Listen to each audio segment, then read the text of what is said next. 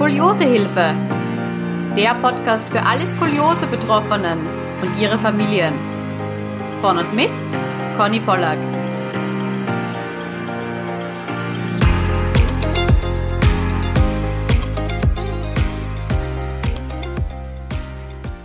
Hallo und herzlich willkommen zu einer neuen Podcast-Folge. Heute habe ich einen ganz besonderen Gast bei mir im Studio und das ist meine liebe Mama. Hallo Conny. Hallo Mama. Ich freue mich wirklich sehr, dass du da bist und dass du ein bisschen was erzählen kannst von der Mama-Perspektive. Vielleicht starten wir mal damit, dass du dich kurz vorstellst. Mein Name ist Monika, ich bin die Mama von der Conny, bin 55 Jahre alt und habe jetzt schon seit äh, vielen, vielen Jahren meines Lebens mit dem Thema Skoliose durch die Conny Erfahrung.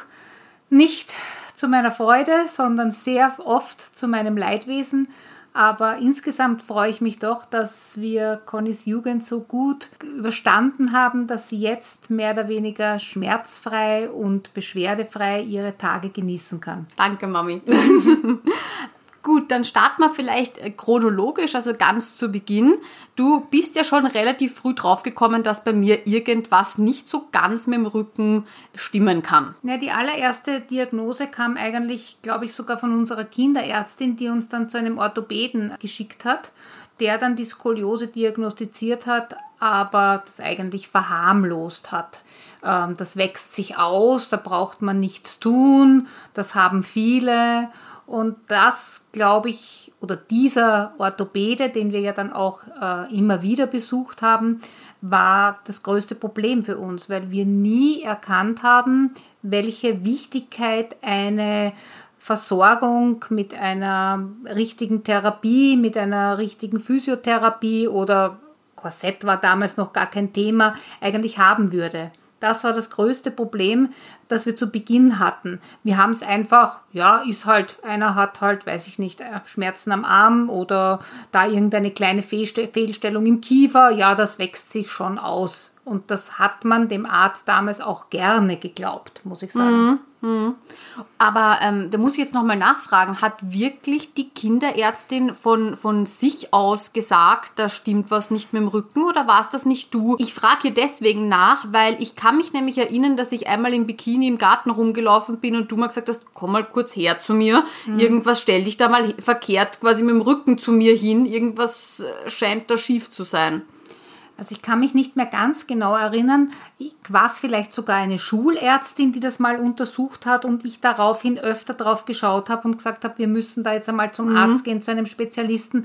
An den Beginn kann ich mich nicht erinnern. Ich weiß nur, dass es halt verharmlost wurde. Hat sie halt oder hast du halt mhm. und nehmen wir halt jetzt mal so zur Kenntnis, man kann eh nichts tun. Und was dann aber trotzdem passiert ist, ähm, es wurden ja regelmäßige Röntgenbilder gemacht. Also ich habe ja gefunden, zahlreich schon eben aus dem Jahr 2001, 2002, 2003. Mhm. Und es ist eigentlich von Jahr zu Jahr immer schlimmer geworden. Mhm. Trotzdem kam immer wieder die Ansage, das wächst sich aus und äh, da braucht man nichts weiter tun, beziehungsweise halt ein bisschen Gymnastik machen.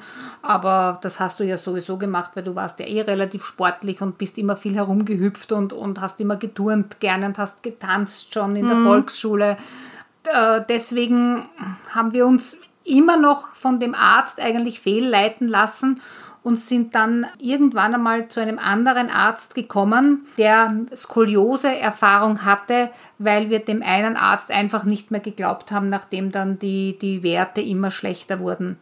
Und dann wurde uns ein Arzt empfohlen. Das war eigentlich sogar ein Arzt, der nicht einmal irgendwo privat oder sonst irgendwo tätig war, wo man, wo man großartig hätte bezahlen müssen, sondern der war in einem Ambulatorium ähm, von der Stadt Wien.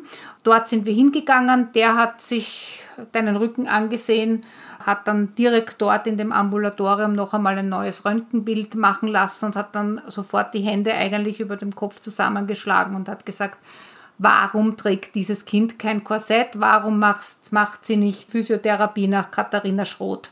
Und da war uns erstmals bewusst, dass diese Skoliose jetzt nichts harmloses ist, sondern für dein weiteres Leben von großer Bedeutung sein wird. Hm. Also erstmal die Schockstarre, nicht wegen der Diagnose Skoliose, die, das haben wir ja schon gewusst, dass ich das mhm. habe, sondern einfach, okay, man darf das jetzt doch nicht auf die leichte Schulter mhm. nehmen auf einmal. Mhm.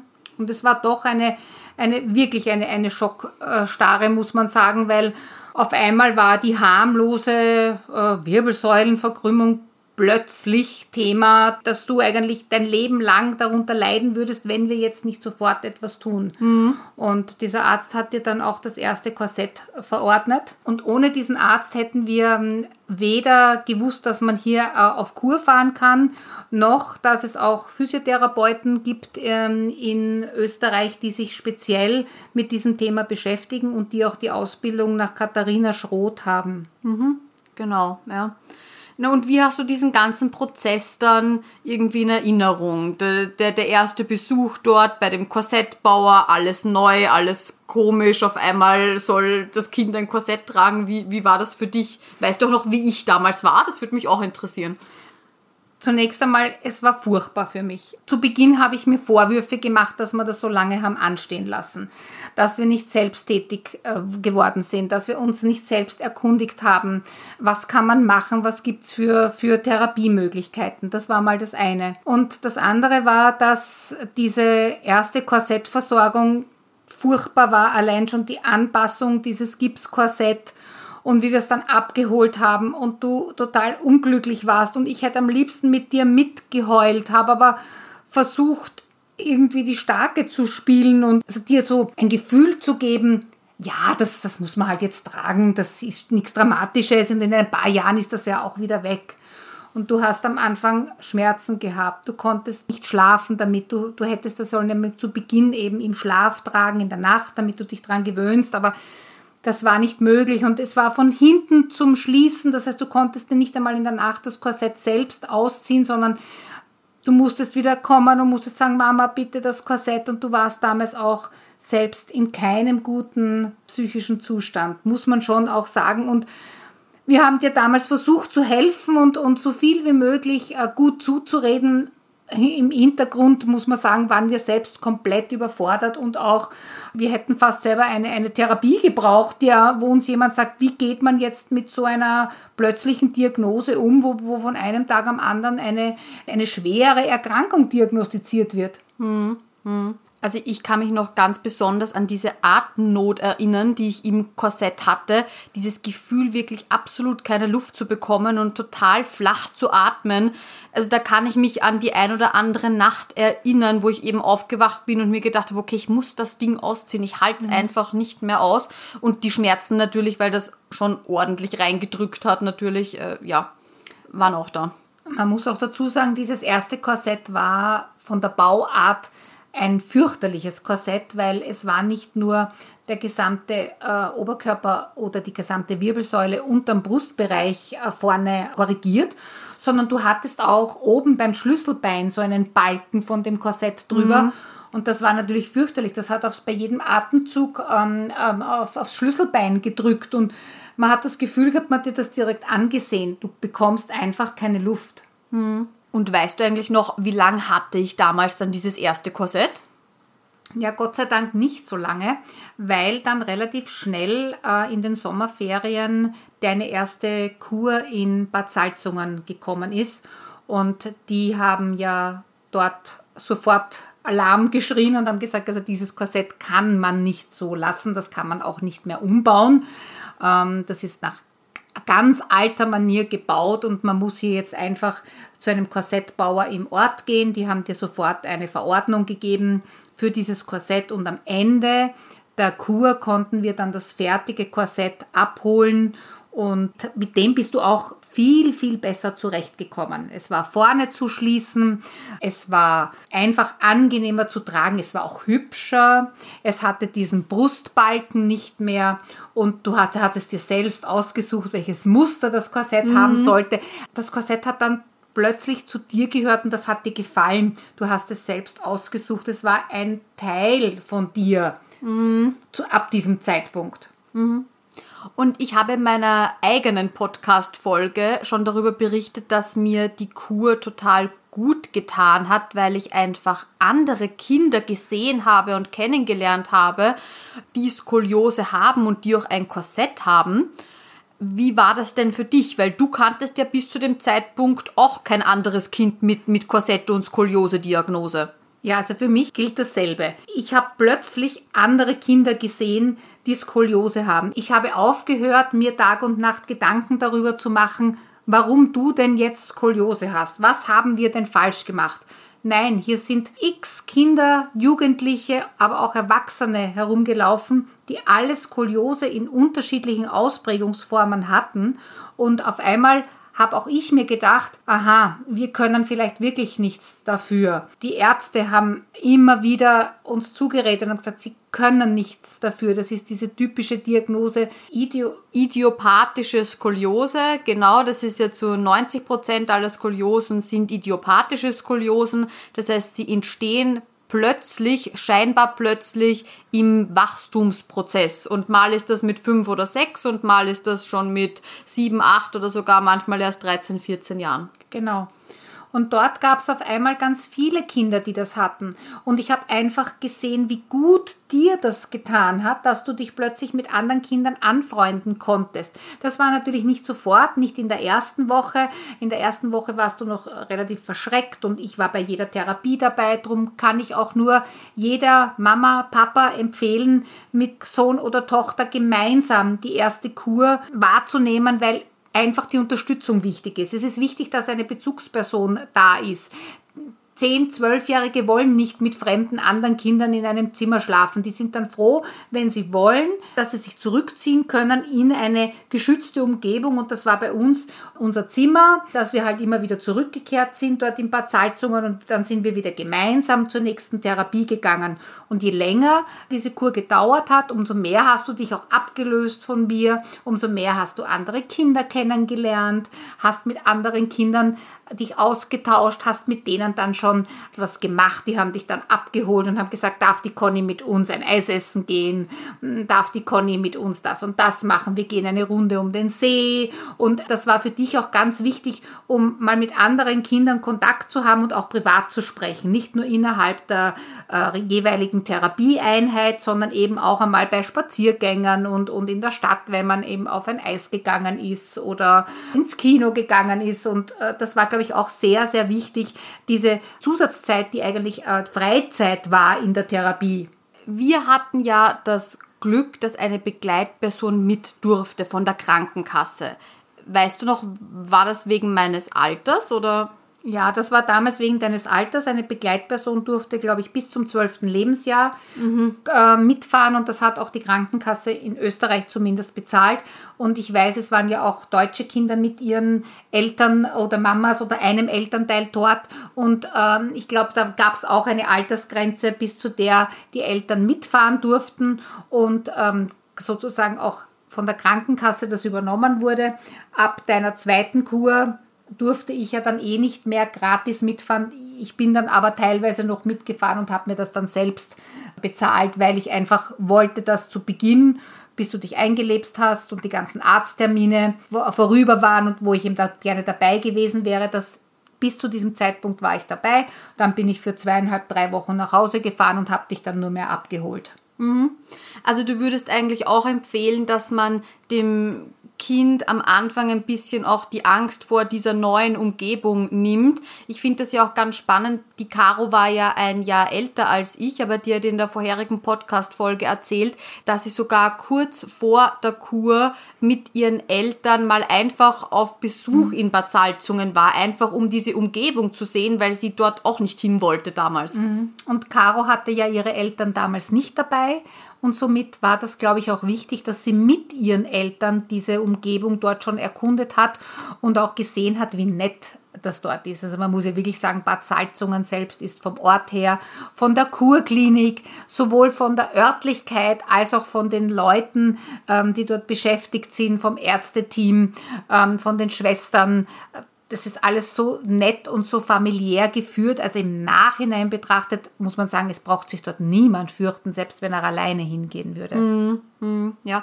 wobei ich muss ehrlich sagen, ich bin schon ganz happy darüber gewesen, dass du am Anfang und am Ende immer dabei warst, weil diese ganzen Arztgespräche, dann wird man dann nochmal dort zum Röntgen geschickt, zum Korsett anpassen etc. Dann geht es ja auch darum beim Abschlussgespräch, dass man auch diese ganzen Unterlagen mitbekommt. Ich weiß noch, das war gar nicht, also es war man hat sie schon mitbekommen, aber man musste dann auch manchmal aktiv danach fragen, hey, wir würden diese Röntgenbilder gerne mitnehmen, mhm. diese Befunde gerne mitnehmen. Alleine dafür bin ich dankbar, dass du, dass du mit warst.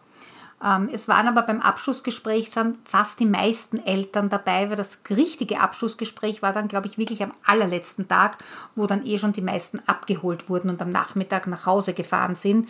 Ich war dann halt schon ein, zwei Tage vorher dabei, was auch gar nicht so schlecht war, weil du ja in jeder deiner Kuren ein neues Korsett bekommen hast, weil du ja gewachsen bist und jedes, jedes Mal ein neues bekommen hast.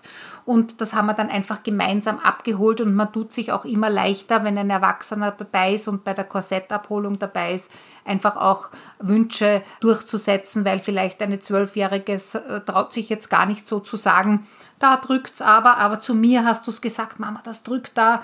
Und mhm. ich habe dann halt gesagt, bitte, da müssen wir noch was tun, es drückt sie da. Also es ist glaube ich, nicht schlecht, wenn zu Beginn und am Ende der Kur für ein, zwei Tage ein Familienmitglied anwesend ist. Und jetzt mal ein ganz anderes Thema, vielleicht interessant für unsere österreichischen Zuhörerinnen.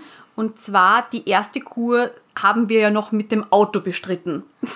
naja, das war ein wahnsinniger Weg, weil es waren, glaube ich, acht oder neun Fahrstunden von, von Wien nach Bad Salzungen. Ähm, auch, glaube ich, sogar noch länger, weil wir dann in mehrere Staus gekommen sind. Also es war wirklich fürchterlich. Ich kann jedem nur raten, entweder schon am Vortag anzureisen und sich eine Nacht ähm, in dieser Kurklinik dort privat einzumelden und, und äh, dort zu übernachten, weil die Kurklinik in Bad Salzungen ist gleichzeitig auch ein Kurhotel. Also sie haben ein Badzimmer zur Verfügung, wo man schon einen Tag früher auch übernachten könnte oder wo auch eine Begleitperson ähm, übernachten könnte. Und das kann ich nur jedem raten. Oder was wir dann gemacht haben, wir sind nach Frankfurt geflogen im Folgejahr und haben uns dann dort ein Mietauto genommen und waren dann innerhalb von zwei Stunden Autofahrt in Bad Salzungen, was natürlich auch wesentlich angenehmer war, als eine, eine acht-, neunstündige Autofahrt mit Staus äh, hinter sich zu bringen. Und dann, wenn man ankommt, äh, zu sehen, ja, man ist viel zu spät, alle warten nur mehr und alle sind sauer, weil man äh, zu spät angekommen ist, weil eigentlich hätte man die erste Untersuchung schon um 12 Uhr gehabt. Nur das lässt sich von äh, Österreich aus nur sehr, sehr schwer ähm, ähm, verwirklichen. Und vielleicht noch eine Sache zu dem Korsettbauer, weil wir ja von dem dann auch in Bad Salzungen so begeistert waren. Ich habe dann auch mal ein neues Korsett bekommen, das nicht während einer Kur angepasst wurde. Da sind wir ja auch extra nach Deutschland gereist, weil von mhm. dem Korsettbauer gibt es ja nicht nur einen in Bad Salzungen, sondern auch an anderen Orten. Ja, der Korsettbauer in Bad Salzungen hat sich ja überhaupt nur dort angesiedelt, weil dort eben diese Reha-Klinik ist. Ähm, sonst wäre in Bad Salzungen ja gar keine Zweigstelle, gar keine Dependance von diesem Korsettbauer. Eine der, der größeren Filialen war eben in Frankfurt und ähm, nachdem du, glaube ich, die vierte Kur dann hinter dir hattest und es war klar, dass du im nächsten Jahr nicht auf Kur fahren wirst, das Quartett aber trotzdem nicht gepasst hat, haben wir uns dann entschlossen, einen Tag nach Frankfurt zu fliegen. Wir haben das dann vorher telefonisch ausgemacht, sind dann in Frankfurt zur Zentrale von dem Korsettbauer gegangen. Der hat sich das dann angeschaut, hat gesagt, ja, da können wir geringfügige Änderungen machen. Man kann es ja auch weitermachen, das Korsett. Man kann es enger machen, man kann es irgendwo was dazu stückeln, man kann es ausfüttern. Es gibt ja viele Möglichkeiten, was man mit einem Korsett machen kann, um es tragefreundlicher zu äh, gestalten, sodass es eben schmerzfrei getragen werden kann. Und das hat uns der dann dort gemacht. Wir haben dann einen Tag Frankfurt besucht und, und, und waren dann essen und haben uns ein paar Sehenswürdigkeiten angeschaut. Und bevor wir dann am Abend wieder äh, zurückgeflogen sind, haben wir dann vom Korsettbauer wieder das, das fertige Korsett abgegeben abgeholt. Genau, aber wichtig nur, dass man das natürlich vorher mit dem Korsettbauer abspricht, genau. weil ein neues Korsett innerhalb von einem Tag anpassen und abholen geht ja nicht. Also das sollte man schon vorher dann, dann planen. Also um jetzt noch einmal kurz zurückzukommen auf die Kur. Ich habe ja auch bei meiner ersten Kur zum ersten Mal Physiotherapie nach Katharina Schroth kennengelernt. Ja, das stimmt. Also das war ein ganz ein anderer Therapieansatz, eine Physiotherapie, die darauf abgezielt hat, mit Atemtechnik und ähm, Streckung und, und Dehnung eine Aufrichtung der Wirbelsäule zu erreichen. Ich war am Anfang, naja, skeptisch, gedacht, ja, was wird denn das bringen? Aber man wird ja zu Beginn der Kur vermessen. Also da werden etliche Maße werden genommen, wie deine Aufrichtung und deine Körperspannweite. Und am Ende der Kur war jeder Wert um einige Zentimeter besser als vor der Kur. Und man einfach gemerkt, wie hoch oder wie gut die Wirbelsäulenaufrichtung während der Kur war. Durch Training, durch Atemtechnik, durch die Beschäftigung äh, mit dem eigenen Körper. Und das hat dir, glaube ich, auch, auch selbst fast, ich will nicht sagen Spaß gemacht, aber es war doch auch in der Gemeinschaft des Turnen hast du dir so angeeignet, dass es für dich gar kein Problem war, das dann auch nachher weiterzumachen, oder? Genau, das stimmt. Also ich kann mich dann auch sogar an Physiotherapiestunden erinnern, wo wir dann direkt nach einer besonders schweren Übung rauf messen gegangen sind, also vorher und nach der Übung und man eigentlich schon gesehen hat, Wahnsinn, was man mit der richtigen Übung eigentlich erreicht. Natürlich dann nur kurzfristig, aber wenn man das Ganze dann natürlich drei, vier Wochen lang am Stück macht und so intensiv turnt, geht schon richtig was weiter. Ja, ähm, also es hat mir auf jeden Fall auch geholfen, dann später, als wir wieder zu Hause waren, da dran zu bleiben. Aber natürlich war das Ganze auch kein Zuckerschlecken. Also richtig gerne, muss ich sagen, in diesen Raum, den wir ja eigens eingerichtet haben, dann für meine Physiotherapie, bin ich nicht gegangen. Also da, da war schon manchmal ein bisschen Überzeugungsarbeit notwendig, kann ich mich mhm. erinnern, oder? Das stimmt und, und ich höre mich auch heute noch, wie ich immer gesagt habe, Conny, warst du schon trainieren? Conny, hast du deine Übungen schon gemacht, habe ich immer gesagt. Also ich glaube, das, das werde ich nie vergessen und du hast mit den Augen gerollt manchmal und wolltest nicht. Aber ich glaube, du hast im innersten Inneren schon gemerkt, dass dir das gut tut, dass du weniger Schmerzen hast, mhm. dass du, wenn du spazieren gehst oder langsames Spazierengehen, dieses Bummeln oft, wenn wir einkaufen gegangen sind, wo du dann schon nach einer halben Stunde gesagt hast, du kannst nicht mehr gehen, du hast so Rückenschmerzen, dass das nachlässt, dass das aufhört.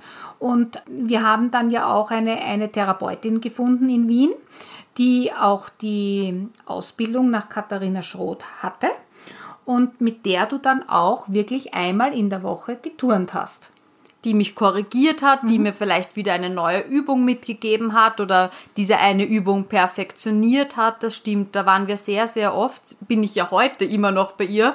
Hallo Karin, falls du zuhörst. Vielleicht kann ich dir noch ein paar Tipps geben zu den Skolioseübungen, also wie es vielleicht auch leichter fällt, sich zu motivieren. Ich weiß noch, ich habe eine Zeit lang Musik gehört und dann habe ich Hörbücher gehört. Also ich habe dann immer ein neues Hörbuch bekommen und das habe ich aber dann tatsächlich nur bei meinen Übungen gehört. Und da weiß ich dann schon, dass ich manchmal, da war ich dann aber auch schon ein bisschen älter, meine Übungen dann extra lang gemacht habe, weil gerade das Hörbuch voll spannend war und habe mir gedacht, ach, ich mache noch die eine Übung auch noch dazu. Mhm. Also ich glaube, das ist ein Trick, um die Zeit einfach schön zu gestalten. Und wenn es irgendwie möglich ist, wenn das räumlich möglich wäre bei anderen Skoliose-Betroffenen, wäre halt ein eigener Bereich in einem Raum, wo man das alles liegen lassen kann.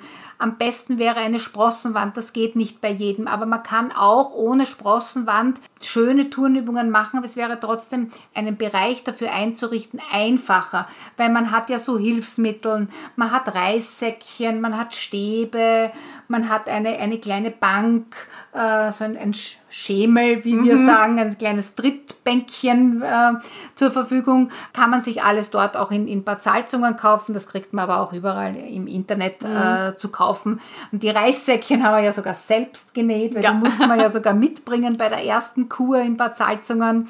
Mit der Zeit durch die vielen Kuraufenthalte hat sich auch dein, deine Mappe immer mehr gefüllt mit Übungen. Mhm. Und je älter du geworden bist, umso, umso mehr hast du gewusst, diese Übungen bringen für mich persönlich das meiste. Und die hast du dann auch öfter durchgeführt, auch mit mehr Freude gemacht, weil du gewusst hast, wenn ich jetzt Rückenschmerzen habe und ich mache jetzt meine Übungen, dann bin ich nach einer Viertelstunde, wenn ich die paar Übungen mache, schmerzfrei mhm. wieder. Ja, also man, ich glaube, man muss sich da eben auch selbst ein bisschen äh, über überlisten oder die Eltern müssen da ein bisschen auf die Kinder hinterrücks einwirken. Da gibt's vielleicht schon, schon ein, zwei Sachen, wie man dann auch Kinder belohnen kann, wenn sie brav ihre Übungen machen. Gerade eben auch vielleicht bei kleineren Kindern, die vielleicht das Glück hatten, dass ein guter Arzt die Skoliose schon früher diagnostiziert mhm. und auch wirklich Schritte eingeleitet hat. Also da gibt's da gibt's schon Möglichkeiten. Ich glaube, man muss sich das vorstellen wie bei jedem anderen Menschen auch, der jetzt nicht Skoliose hat, sondern vielleicht irgendeine andere Erkrankung. Da gibt's ja immer eine gewisse Form von Therapie und dazu muss man sich einfach überwinden, dass man die auch macht und, und das Commitment einfach dazu hat und zu sagen, okay, ich profitiere jeden weiteren Tag davon, den ich lebe, davon, dass ich das jetzt mache. Man muss aber schon sagen, dass das Alter schon eine wichtige Rolle spielt. Ja? Weil wenn du jetzt fünf oder sechs oder sieben bist, fehlt dir noch das Verständnis für deinen Körper. Du hast vielleicht noch gar nicht solche Schmerzen. Die Skoliose hat noch gar keine Auswirkungen auf dein Leben. Du bist einfach nur aufgrund einer Verordnung zu einer Kur gekommen, ähm, musst eventuell sogar schon ein Korsett tragen und da ist es natürlich sehr, sehr schwer für die Kinder in diesem Alter das zu verstehen und auch mitzutragen. Also ich glaube, dass das richtige Alter, um das zu verstehen, ist eh ab 10, 11, 12 und dann je älter du geworden bist, äh, umso mehr hast du das verstanden und, und im Nachhinein auch gesagt, danke, dass wir das eigentlich alles gemacht haben, obwohl ich es damals zu Beginn nicht wollte. Danke, dass wir es trotzdem mhm, durchgezogen haben. Das stimmt, ja, das stimmt. Also ich bin, bin froh, dass du mich immer gefragt hast, ähm, ob ich meine Übungen schon gemacht habe, auch wenn ich damals die Augen verdreht habe, aber jetzt bin ich sehr, sehr dankbar dafür. Und das Verständnis für die Krankheit ist mit den Jahren immer weiter gewachsen und jetzt ist es ja eben mittlerweile so, dass ich äh, ganz, ganz viel Krafttraining auch im Fitnesscenter und Tanzen und so weiter mache, weil ich einfach merke, je mehr ich meine Rückenmuskeln stärke, das muss jetzt nicht immer nur Schrot sein, aber je mehr ich sie stärke, desto besser geht es mir einfach. Ja, und man merkt dir eigentlich, wenn man nicht weiß, dass du Skoliose hast und vor allem auch diese hohe Gradzahl hast, die merkt man dir kaum an. Es sei denn, du bist schon sehr müde nach einem langen Tag, der anstrengend war, dann merke ich es ein bisschen, wenn ich dich sehe. Aber ansonsten, ähm, wenn du nicht gerade wirklich im Bikini bist und, und, und dich nicht ganz gerade hältst, würde das gar niemand merken bei dir, obwohl du eine hohe Gradanzahl hast. Mm, das stimmt. Also es ist natürlich ähm, in der Früh immer besser als am Abend.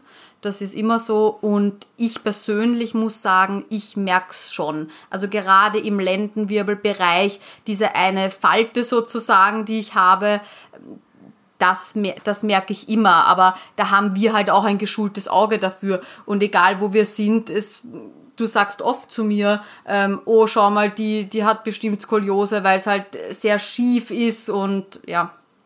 Ja, wenn man weiß, worauf man schauen soll, dann fällt es einem auf. Das ist diese typische selektive Wahrnehmung, wenn neben uns wer steht, der sagt, aha, also das wäre mir jetzt gar nicht aufgefallen. Ja, das ist mhm. typisch selektive Wahrnehmung. Wir sehen das, wer anderer wird, dem wird das gar nicht auffallen. Ja. Hast du abschließend noch ein paar Tipps für Eltern, für die Mamas, Papas da draußen, die ein Skoliose-Kind zu Hause haben?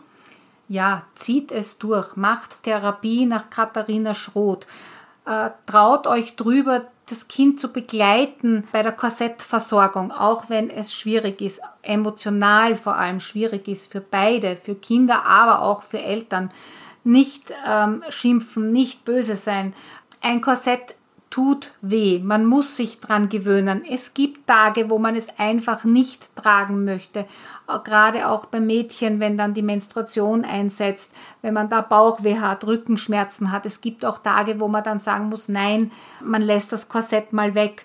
Aber man sollte versuchen, Therapie nach Katharina Schroth in den Schulalltag zu integrieren dass man es gerne macht, eventuell, so wie du gesagt hast, kombiniert mit einem Hörbuch oder mit Musik oder vielleicht hat jemand daneben ein Video stehen und kann sich eine kleine Folge von einer Serie anschauen und sich damit belohnen. Ähm, wie gesagt, je jünger, umso schwieriger, je älter, umso einfacher. Das war zumindest meine Erfahrung.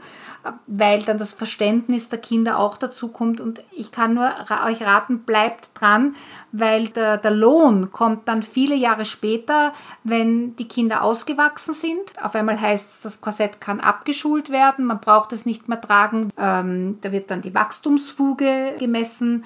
Das ist ein Röntgen ähm, am Handgelenk, wo man dann sieht, ob das Wachstum bei einem Kind schon ähm, abgeschlossen ist oder nicht. Ist die Wachstumsfuge geschlossen, dann bedeutet das, dass kein weiteres äh, Skelettwachstum mehr stattfinden wird. Und dann wird das Korsett auch abgeschult. Und auch dann ist es wichtig, dass man mit der, mit der Physiotherapie dran bleibt. Auch wenn man keine Verbesserung mehr erzielen kann, aber es ist auch wichtig, es zu erhalten und immer wieder das Körperbewusstsein aufrechtzuerhalten. Das Feeling, ich habe ein Körperbewusstsein. Ich mache gerne Sport, weil es mir gut tut, nicht weil mich jemand dazu zwingt. Ich glaube, das ist das Allerwichtigste, das zu integrieren, es zu einem Teil seiner selbst zu machen zu sagen, okay, so bin ich, das nehme ich auch an. Es geht nicht von heute auf morgen, aber es geht. Also du bist ein Beispiel dafür, dass es funktioniert hat. Mhm, mhm, ja. Aber wir haben halt auch mit der Korsettabschulung dann nicht alles andere fallen lassen und auf einmal gesagt, juhu, okay, also Skoliose ist jetzt eingefroren, es bleibt nicht mehr so, weil ich wachse nicht mehr, sondern man muss sich halt leider bewusst sein, wenn man gar nichts für seinen Rücken, für seine Gesundheit macht, dann können eben auch ein paar Grad im Jahr dazukommen. Und was auch noch dazu kommt, ist, ich würde unbedingt ein oder mehrmals auf Kur fahren um einfach Kontakte zu knüpfen, um Kinder kennenzulernen, Jugendliche kennenzulernen, die das auch haben, mit denen man dann Kontakt halten kann, die man vielleicht auch bei Spezialfragen dann anrufen kann oder skypen kann oder mailen kann, wo man sagt, bitte hast du das auch, wenn diese und diese Erscheinung, äh, kannst du mir da weiterhelfen, hast du das schon mal gehabt, wie kriege ich denn das wieder weg? Die, die Erfahrungen kann nur ein Kind, ein Jugendlicher weitergeben, der selbst Skoliose hat, das kann sonst niemand für jemanden äh, selbst beantworten. Und darum, also ich, ich kann nur sagen, bleib dran, auch wenn es schwierig ist. Danke, Mama, für diese schönen Abschlussworte. Vielen, vielen Dank, dass du da warst. Sehr gerne. Sehr Hat mich gerne. gefreut. Ich weiß noch, das muss ich jetzt noch kurz erzählen. Du warst am Anfang, wie ich dir erzählt habe, dass ich jetzt einen Podcast über Skoliose starte, warst du gar nicht so begeistert. Du hast nicht gesagt, oh Gott, jetzt kommt das alles wieder hoch. Jetzt, jetzt werde ich das Ganze, noch, die ganze Geschichte noch einmal Revue passieren und vieles auskramen aus meinem Gehirn, was ich vielleicht schon so ganz in die hinterste Lade geschoben habe. Ja, das, das stimmt, das stimmt bis zu einem gewissen Grad, du hast recht. Also das war meine erste Reaktion. Ähm, ich finde es jetzt aber auch nicht schlecht, noch einmal darüber zu reden. Ich habe halt jetzt schon einen gewissen Abstand gewonnen. Es ist doch jetzt viele Jahre her, dass wir die Erstdiagnose hatten und mit dem Korsett zu tun hatten. Ich sehe eigentlich jetzt vermehrt nur mehr das Positive. Das, das mhm. bleibt dann im Gedächtnis. Und ähm, ich habe mir auch den Podcast von Caro angehört und ich habe ja Caro selbst bei, den, bei der Kur kennengelernt und, und, und viel Zeit auch mit Caro verbracht. Und Caro war auch schon in Österreich und hat dich besucht eine Freundschaft, die da entstanden mhm. ist. Und wenn Caro so erzählt, dann fällt mir eigentlich ein, wie schön eure Kuraufenthalte dort waren und mhm. wie lustig sie mhm. waren. Ja. Also das heißt, du warst jetzt doch gerne zu Gast hier im Podcast. Ja, ich war gerne zu Gast hier in deinem Podcast und ich finde das eigentlich auch wirklich toll, dass du dich entschieden hast, diesen Podcast zu machen, weil nicht nur, dass ich mir gedacht habe, ich krame in der Vergangenheit, es ist ja auch für dich ein Kramen in der Vergangenheit. Du hast deine ganzen Röntgenbilder wieder rausgeholt und die Skoliose ist jetzt in den letzten Wochen bei dir wieder sehr, sehr präsent äh, geworden. Mhm. Äh, wir haben jahrelang schon gar nicht über Skoliose gesprochen und jetzt ist es wieder in aller Munde und, und vielleicht trägt meine Podcast-Folge auch dazu bei, dass sich so manch anderer Elternteil wiederfindet und ein paar gute Gedanken aus dem Podcast auch ziehen kann und, und sich mutiger fühlt, äh, gewisse Dinge anzugehen, sich verstandener fühlt. Und ich glaube einfach, damit kann man anderen Leuten helfen und das ist auch wichtig und nicht nur das eigene Ich krame in der Vergangenheit. Ja, also ich bin hundertprozentig davon überzeugt, dass diese Podcast-Folge Eltern auf jeden Fall Mut und Hoffnung geben kann. Also Mama, herzlichen Dank, ja? Sehr gerne, Conny. Tschüss. Tschüss. Hat dir die Folge gefallen? Ich würde mich von Herzen darüber freuen, wenn du mir eine Bewertung dalässt und diesen Podcast abonnierst. Und falls du daran interessiert bist, deine Geschichte zu erzählen, egal ob Skoliose-Patientin oder Angehörige, dann schreib mir einfach auf Instagram unter Skoliosehilfe, das schreibt man zusammen in einem, oder melde dich per E-Mail an skoliose.hilfe@gmail.com. Jede und jeder ist herzlich willkommen, denn ich bin der Meinung, dass deine Geschichte anderen Leuten Mut und Hoffnung geben kann. Also dann, bis zur nächsten Folge. Tschüss!